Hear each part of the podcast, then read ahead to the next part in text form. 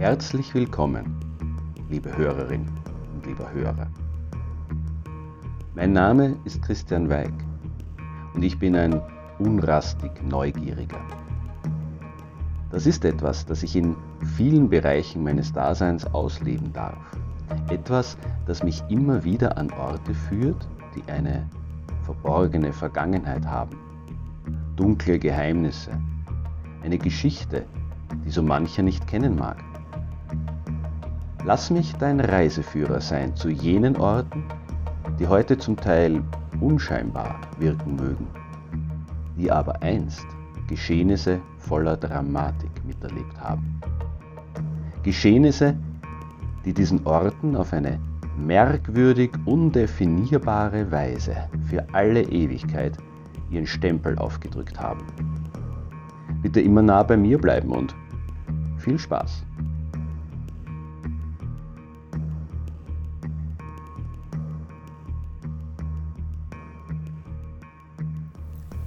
Südlich von Graz, der Hauptstadt der Steiermark, liegt Leibniz. Und östlich von Leibniz findet man die Gemeinde Straden. Dort wiederum findet man ein ganz besonderes Lokal, den Bulldog Wirt. Natürlich kann man dort essen, sehr gut sogar. Vor allem aber kann man dort staunen, sehr ausgiebig sogar. Und zwar deshalb, weil man an beinahe jeder freien Stelle des Lokals interessante Objekte findet, die man unbedingt etwas genauer unter die Lupe nehmen sollte. Es sind deren so viele, dass neben dem Lokal in einem extra dort wieder errichteten Bauernhaus aus dem 18. Jahrhundert sowie dessen Nebengebäuden ein kunterbuntes Museum mit erhaltenswerten Dingen, vor allem aus der Region, eingerichtet worden ist. Dort findet man historische landwirtschaftliche Geräte genauso wie alte Motorsägen, Haushaltsobjekte, Traktoren, Autos oder Motorräder, ja selbst eine Dampfmaschine, die einst im Stift Vorau ihren Dienst versehen hat, oder eine alte hölzerne Waschmaschine. In einem eigenen kleinen Gebäude kann man das Schmiedehandwerk live erleben. Es gibt eine Selchkammer und einen traditionellen Backofen. Und noch etwas gibt es dort zu bestaunen. Eine gar nicht so kleine Sammlung von schmiedeeisernen Grabkreuzen. Eines davon hat mein Interesse besonders geweckt. Warum? Hm. Wohl, weil es sich von den anderen abhebt. Deutlich.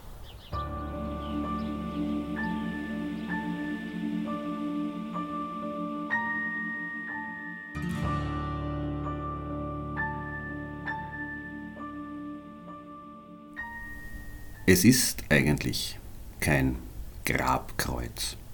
Vielmehr ist es eine Gedenktafel mit geschwungenem eisernen Dach, verwittert, mit weißer Schrift auf ehemals schwarzem Grund. Als Illustration dient ein unbeholfen gemaltes, von einem Pfeil durchbohrtes Herzchen. In die Umrandung der Tafel ist ein Küchenbeil eingearbeitet, eine einfache kleine Axt, wie sie in jedem Holzschuppen bis heute zum Herstellen von Unterzündholz verwendet wird. Alles in allem ein ziemlich merkwürdiges Objekt. Doch was steht auf dieser Tafel geschrieben? Zum Gedenken an einen Mord in Hof bei Strahan. Es passierte am 15. Juni 1846 im Hause Platzer wo der Bauernsohn Franz Weber dort selbst die Pferde versorgte. Er hatte eine Liebschaft mit der Magd vom Frankelbauern. Einen Schmiedgesellen, Franz Schreiber aus Hart, plagte die Eifersucht, weil seine Liebe nicht erwidert wurde. Er stieg nächtens durch die Bodenluke in den Rossstall und erschlug mit einer Hacke den Schlafenden. Darauf zog er ihm die Haut ab und sein bestes Stück hing er an das Kammerfenster. Der so ausgezogene wurde in ein Kornfeld hinter der Lichtsäule geschleppt. Diese grauenvolle Tat wurde im Landgericht Halbenrhein durch Erhängen vollstreckt. Der ewige Richter sei barmherzig.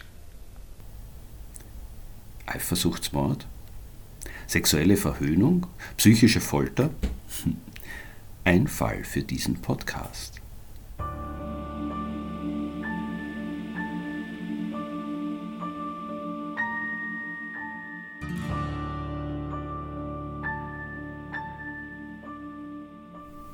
Was war damals wirklich geschehen?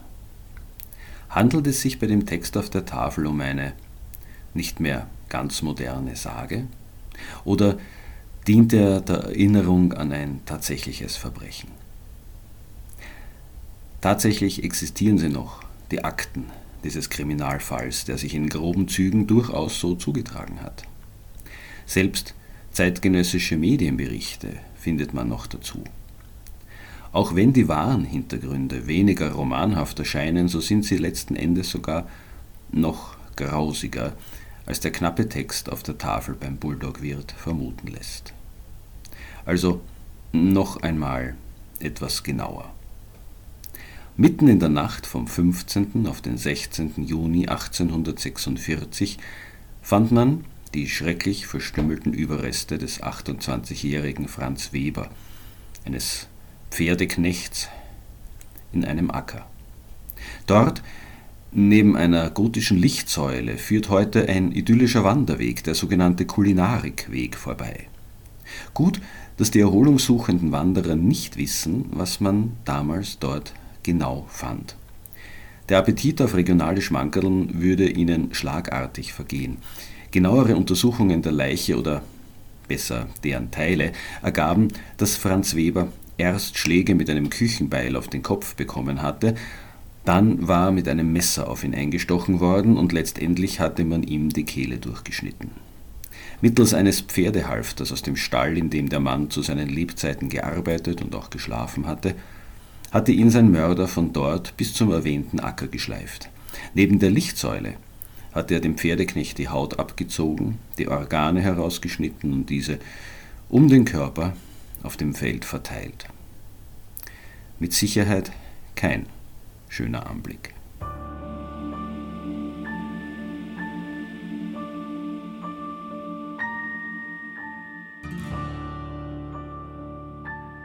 Das Verbrechen erinnerte in seiner Brutalität frappant an zwei Taten, die etwa ein Jahrzehnt zuvor in der Gegend verübt worden waren.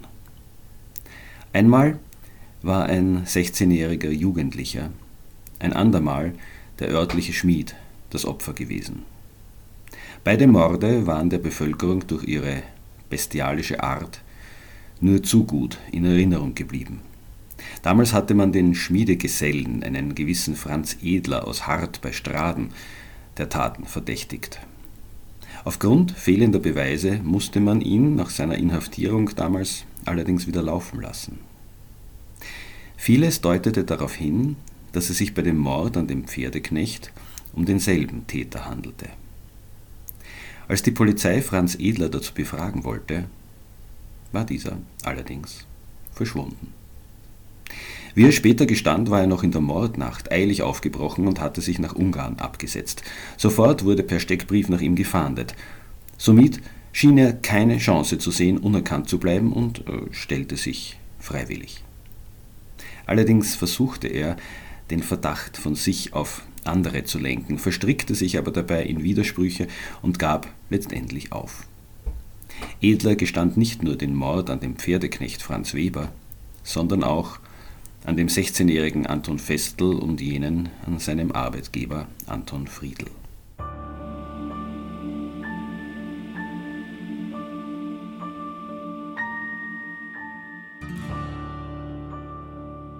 Die Details der Morde waren erschreckend.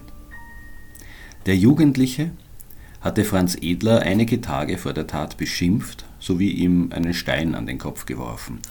Das wollte dieser nicht auf sich sitzen lassen und so lockte er den 16-Jährigen an einem Abend auf einen einsamen Acker. Mit einem extra zu diesem Zweck mitgebrachten Ziegelstein schlug Edler wie die Obduktion ergeben hatte, etwa 50 Mal auf den Kopf seines Opfers ein und stach ihm abschließend noch sicherheitshalber sein Messer in den Hals. Anschließend schleppte er die Leiche des Jugendlichen zu einem nahegelegenen Teich und versenkte sie darin.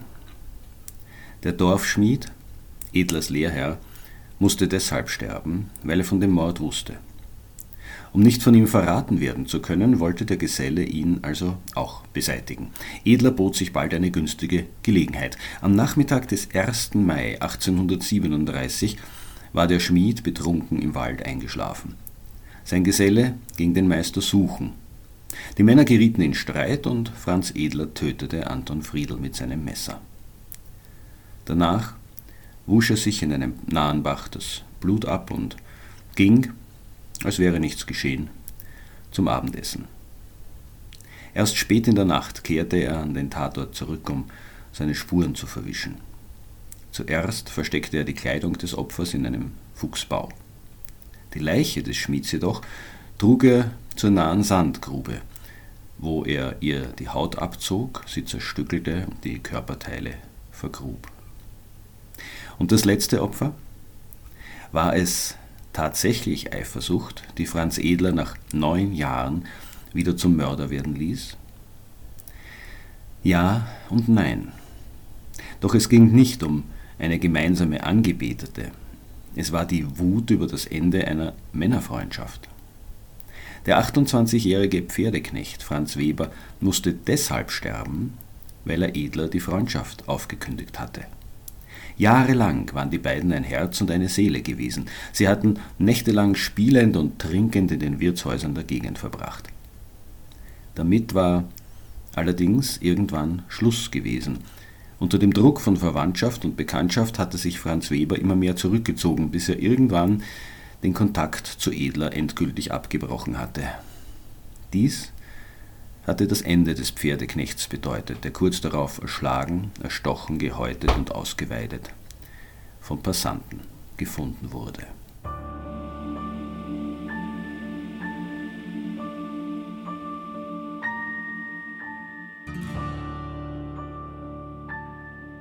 Was geht im Kopf eines Mannes vor, der 50 Mal mit einem Ziegelstein auf den Kopf eines halben Kindes einschlägt, das ihn beleidigt hat? Was treibt denselben Mann dazu, seinen Arbeitgeber nach dessen Ermordung zuerst zu häuten und dann zu zerstückeln? Wie denkt ein Mann, der seinen eben noch besten Freund brutal ermordet, die Haut abzieht und wie ein Tier ausweidet? Weshalb hat er jedes seiner Verbrechen im Frühling, konkret im Mai oder Juni begangen? War das reiner Zufall? Oder spielen hier biologische Faktoren eine Rolle, die mehr Gewalt über die Psyche eines offensichtlich geisteskranken Menschen haben, als man vielleicht auf den ersten Blick annehmen könnte? Gut. Zugegeben, hiermit begeben wir uns wahrscheinlich argumentativ auf ziemlich dünnes Eis. All das werden wir nicht erfahren. Immerhin ist Franz Edler seit über 170 Jahren tot. Nach drei Jahren im Kerker wurde er am 28. Juni 1849 durch den Strang hingerichtet. Ja, ebenfalls im Frühling.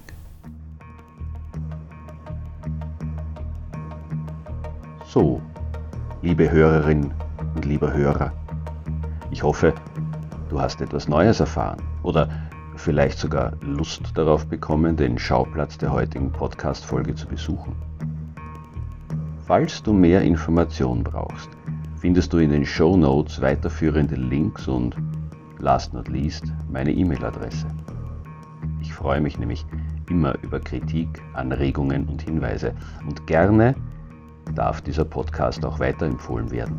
Ich denke, es gibt viele neugierige Menschen da draußen, die sich auch an die dunkleren Orte unseres schönen Österreichs wagen. Ich empfehle mich.